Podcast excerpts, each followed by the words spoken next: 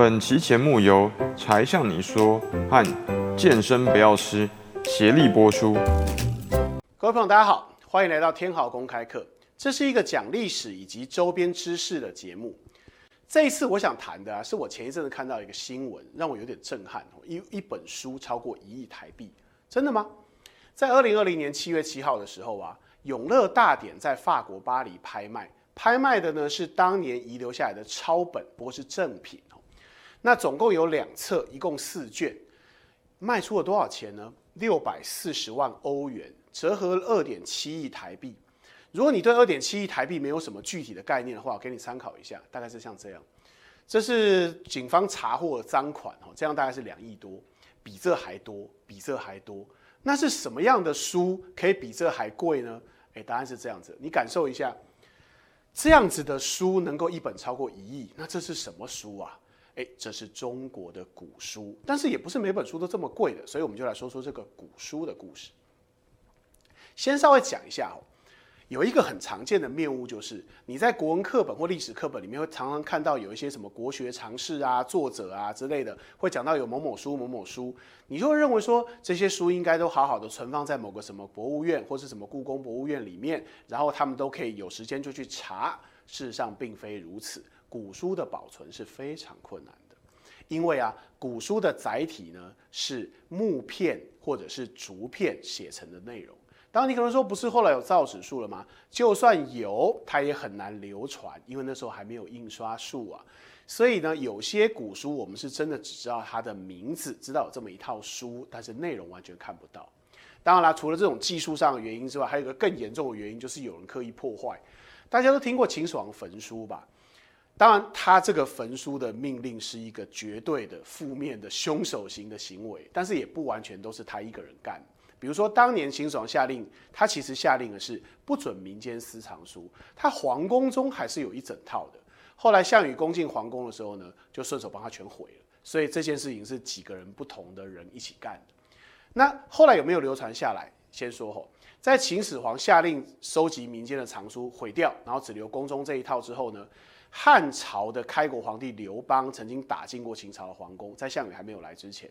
当时啊，大家都是忙着抢什么金银财宝啊、美女啊，但是有一个叫萧何的人，他就保存了不少秦代的档案，所以后来在汉朝的档案库中，才有一些书可以留给司马迁去编《史记》嘛。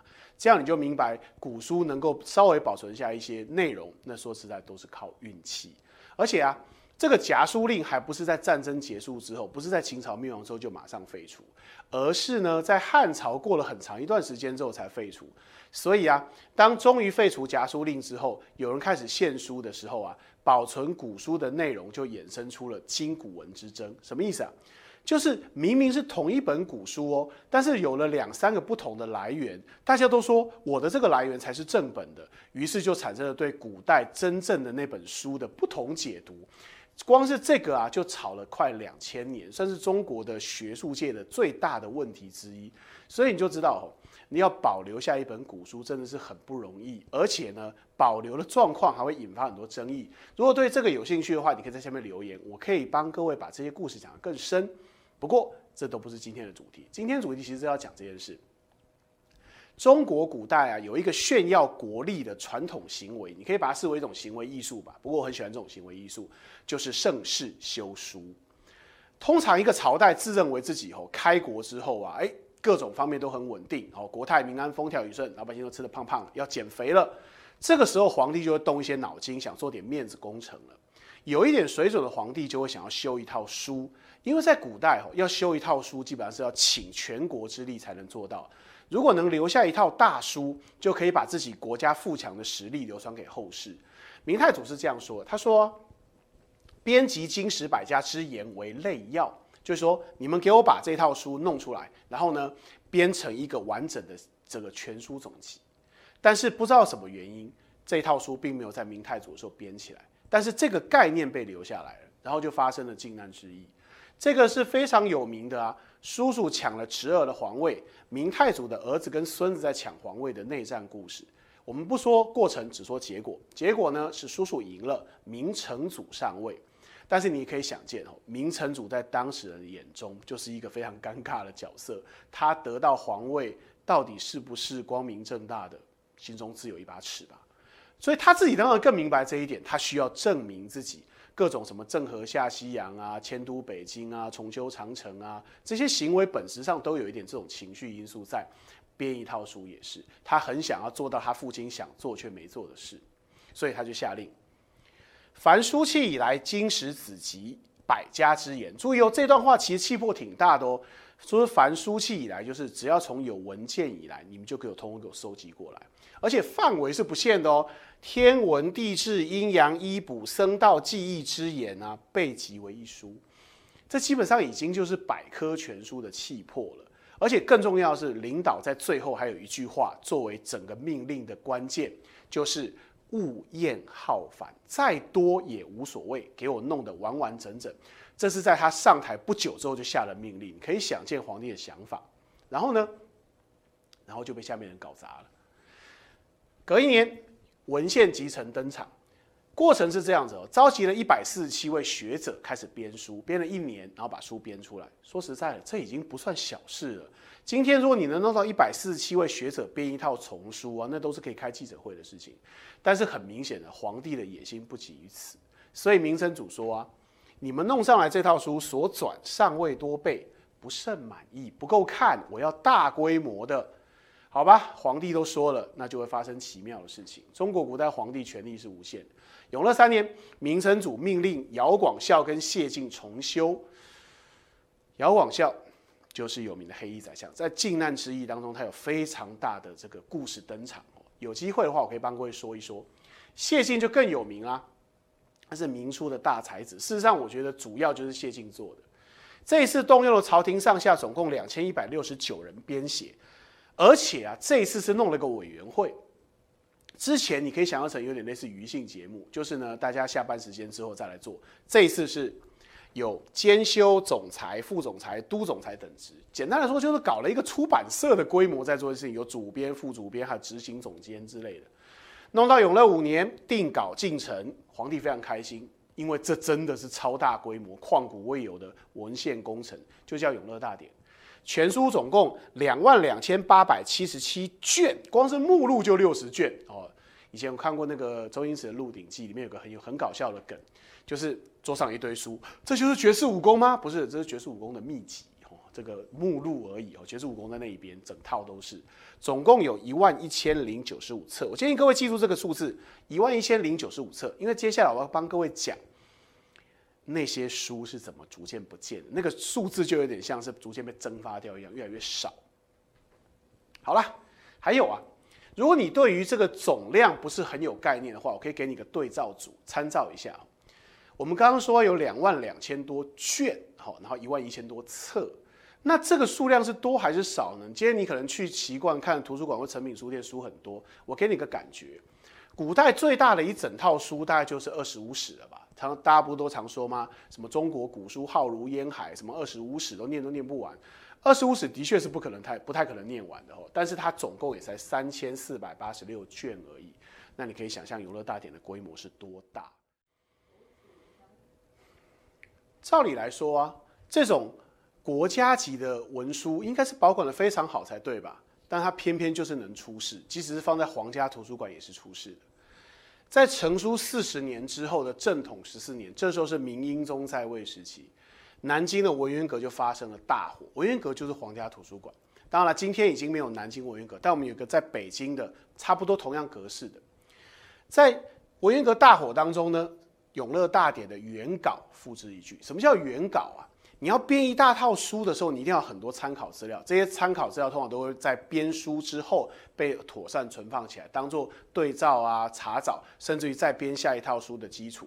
是的，但这一些东西在成书四十年之后就付之一炬了，所以事实上已经不可能再做出一套永乐大典了。好吧，那原稿烧了，至少真本还在哦，书本身还在，那好好保存吧。偏偏过了百年之后呢，又出事了。到了嘉庆三十六年的时候呢，宫中失火。根据记载，《永乐大典》的正本险些毁于大火之中。我给你感受一下那种宫中失火的那种感觉。你看一下哦，这是现在的北京文渊阁。你感受一下这种木质的建筑物里面放着一大套的书，如果它真的烧的烈焰冲天的时候，你要怎么样进去抢救那些纸本中的书呢？恐怕就有问题吧。所以想到这里啊，嘉靖皇帝就是担心的晚上都睡不着觉。所以嘉靖皇帝呢，他就开始准备要弄出另外一套永乐大典。但他为什么这么热爱这套书呢？因为这套书对他来说可是人生最重要目标的重要推手。嘉庆皇帝是中国古代有名的道君皇帝，他非常热爱炼丹修仙，他的人生目标就是要成仙。而炼丹修仙最重要就是要有药食啊，要有药方啊，各种古书记载。那个时候可没有维基百科可以查，所以皇帝事实上是把《永乐大典》中专门讲药食的那几册都带着，然后呢，然后常常翻阅，爱不释手。所以他怎么能容忍这套书有可能全毁？嘉靖四十一年的时候，皇帝就命人抄写了一套副本，然后召集呢一百零九个人来抄写。哎，抄写当然是比编快的多了，但是也花了六年的时间。你就可以想象一下，做做出一套副本的这种人肉影印机有多辛苦。你今天看到那些真本的《永乐大典》都是这样抄出来的。嗯，那正品呢？正品是这样子的，不见。情况是这样的。首先，在抄完之后呢，把这个正本又还到了南京文渊阁。本来书被拿去北京抄，抄完之后又用皇家的力量送回南京，然后副本就放在北京的皇史城，这个字念作城，城市的城。皇史城不是小地方哦，你可以理解为皇家档案库。它在明代跟清代专门存放皇帝私人的东西，什么实录啊，就是皇帝个人的那种生活琐事，然后。圣训以及玉牒，圣训就是对外发表的各种圣旨，这边都有副本；玉牒就是他跟上天讲话的内容。这些东西在整个明代跟清代都有非常完整的保存。但是奇怪的是，放在这里的永乐大典就是能够逐渐消失，就跟蒸发了一样。先说说正本，在明代末年的时候啊，这正本就已经不知所踪了。我们找一个人来作为见证。明末有个大学者叫顾炎武，他写过一套非常有名的，你可以把它当成日记吧，就是他的一套读书笔记《日之录》，里面提到永乐大典的时候，附加了一个评语，全部皆异。就是在明朝末年，这套书就不知道去哪了。有种种原因，现代学者研究之后认为啊，可能的原因是这样子的，就是在嘉庆皇帝之后，皇宫又生发生两次大火，可能在其中一次烧掉了，但是没有记载，不知道是不是，也有可能是藏在墙壁里。那你说，那我们敲开不就好了吗？哎，不行，中国大陆现在的文物保存政策是，只要没有发生破坏，不准进行那种发掘，只能抢救。也就是说，如果这个墙壁里面可能真的有了大典，那你就只好等它自然倒塌。那个时候我们赶快去抢救，看看有没有在里面。如果没有，绝对不准把它敲开来看。同样的道理呢，我们现在认为最有可能的情况是，嘉庆皇帝太爱这套书了，抄完副本之后，他就把正本带进坟墓。但是我们现在能不能去找他要啊？比如说去他的坟墓把它挖出来，我们当然知道他坟墓在哪里啊。但是呢，也由于这个政策的关系，所以目前可能的大典就在坟墓里。那我们就只好先让它摆着，好吧？那正本大概就进了坟墓，那副本总在吧？哎，副本逐渐蒸发了。乾隆三十八年的时候，对，这时候已经是清朝了，而且还是清朝的中期。要修《四库全书》，这套书更有名。这套书的故事以后，以后我们会再继续讲。清点一下，因为要抄嘛，这个《四库全书》是要收集所有的书。那有《永乐大典》可以抄，那当然是要抄啦。结果发现《永乐大典》剩八千多册，你还记得刚开始一开始那个数字吗？一万一千多，现在剩八千多。呃，怎么怎么回事？剩八千多，那那那一千多去哪了？不知道啊。好，两百年之间就逐渐蒸发了。但是我可以给你个案例，让你想象一下发生了什么事。大概是这样的，在隔一年的乾隆三十九年里面呢，有一个《四库全书》的编撰官哦，他把其中的六册带回家，途中失窃。你可以想象一下，如果没失窃，他铁定是不会向上报的。这件事情就这么算了。但是丢了没得交代，于是他就赶快往上报。皇帝知道之后震怒，震怒到什么程度呢？下令北京城戒严，给我翻地皮三尺，给我把这本书找出来，不然大家都不要过了。通常高层，尤其是皇帝震怒的事情啊，都会出现奇迹。果然不久之后，这套书就六本，就在玉河边被发现，包的好好的，哎，找回来了，失而复得。但你可以想见，其他的就不会这么幸运。但你也可以想见，这书是怎么不见的？所以接下来我就来罗列一下，后来我们可以在历史中找到这套书逐渐消失的过程，大概是这样子。咸丰十年，英法联军侵占北京，翰林院遭到抢劫，据说丢失了大量大典。当然了，这是后来的人解释为什么大典不见了。但是平心而论，你相信吗？英法联军是什么人？都是一些雇佣兵，那这些人大部分都是文盲或是半文盲，他们冲进皇宫，黄金、白银、珠宝、什么珍宝都不抢，就专门抢这些他们看不懂的中文书。你相信吗？我是不相信。不过不管怎么样，不管你相不相信，到了光绪元年的时候，重修翰林院，顺便清查一下，大典已经不到五千册，哎，又少了三八千多，又剩下五千多，到底是怎么不见的呢？哎，有一个人也可以作为案例，文廷式，我知道你可能不认识他，别担心。我就讲一个你认识的人，这个人叫珍妃，光绪皇帝宠爱的小老婆。珍妃呢，曾向皇帝要求说，她要读书写字，哦，她也要理解这个世界的事情，好吧？皇帝帮他找了个作文老师，就是文廷式，他是帝党的重要人物，是光绪皇帝很信任的人，他是清流领袖，就是那种文人形象，感觉非常好人。他弄走一百册，他偷走一百册，你就可以想见这永乐大典是怎么不见的。再来。光绪二十年，翁同和，这也是光绪皇帝的老师，他去清查，这次更可怕，只剩八百册。好吧，更惨的来了。一九零零年，八国联军进北京之前，不是有一个义和团曾经包围清朝的那个东交民巷嘛？就是清朝的使馆区叫东交民巷，里面有很多外国使馆。义和团攻打这里，其实义和团战斗力不行，没有打下来，不但没有打下来，根本就打不进去。然后义和团就动歪脑筋了，因为翰林院就在这东郊民巷英国使馆旁边。他们想攻不进英国使馆，那我把翰林院烧掉，把翰林院烧起来的大火引向英国使馆总行了吧？反正义和团根本不在乎文物啊。然后呢，然后翰林院就点着了。不过尴尬的是，英国使馆什么事都没有，因为人家英国使馆有现代化消防设备。而且更讽刺的是，翰林院烧的正热的时候，义和团根本不管啊，他哪在乎什么古书？但是英国士兵冲进翰林院抢救回三百多册，我们怎么知道的呢？因为隔了一年呢，英国使馆居然把他抢救回来这些书又交还给清朝了。我们今天放在故宫里面的大多数都是当年英国人救回来的部分，你说这尴不尴尬吧？总之呢，现在就剩下四百多册，不到原书的百分之四，还没完。到了一九一二年，移交给教育部，清朝没有了。移交给中华民国的时候，剩六十四册，它就是硬是能在历史的发展过程中逐渐消失掉。到了一九三四年呢，再重新点算一遍，增加回九十三册，因为中间有很多文人啊，跟那种文物收藏家想办法帮忙恢复，又捐赠给政府。但是这九十三册现在在故宫博物院只有六十二册，你不觉得奇怪吗？这不都是国家重要文物，应该是造册典藏，锁在教育部或者锁在图书馆放的好好的啊。但是就是能在移交过程中，就是一册一册一册，逐渐就是不见了，你就知道为什么现在是一册一亿多了吧？最后我们做个总结哦，今天你能看到了，除了台湾的故宫博物院之外，在中国大陆所有的国家图书馆加起来是一百六十一册，然后在美国的国会图书馆有四十册，在英国各大图书馆总共有五十一册，德国各大图书馆加起来五册。日本有不少图书馆，每馆大概都有一到两册，总共全加起来，加上台湾故宫的，也就是这样子的。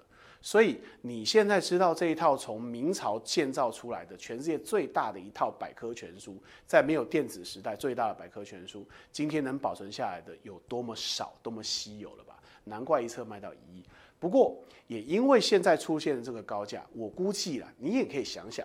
在历史当中，这些书逐渐消失，绝对不可能是被咬走了，或者被老鼠吃掉了，铁定是被有心人拿走了。它一定是好好保存的。所以现在这些高价可以吸引那些已经消失的书再重新投入拍卖吗？我觉得是可以乐观其成。希望能够有越来越多的永乐大典回到我们的视野当中。以上就是今天的天好公开课，非常希望你能够订阅，并且能够持续关注，我会一直为大家说这些有趣的历史故事的。下次见。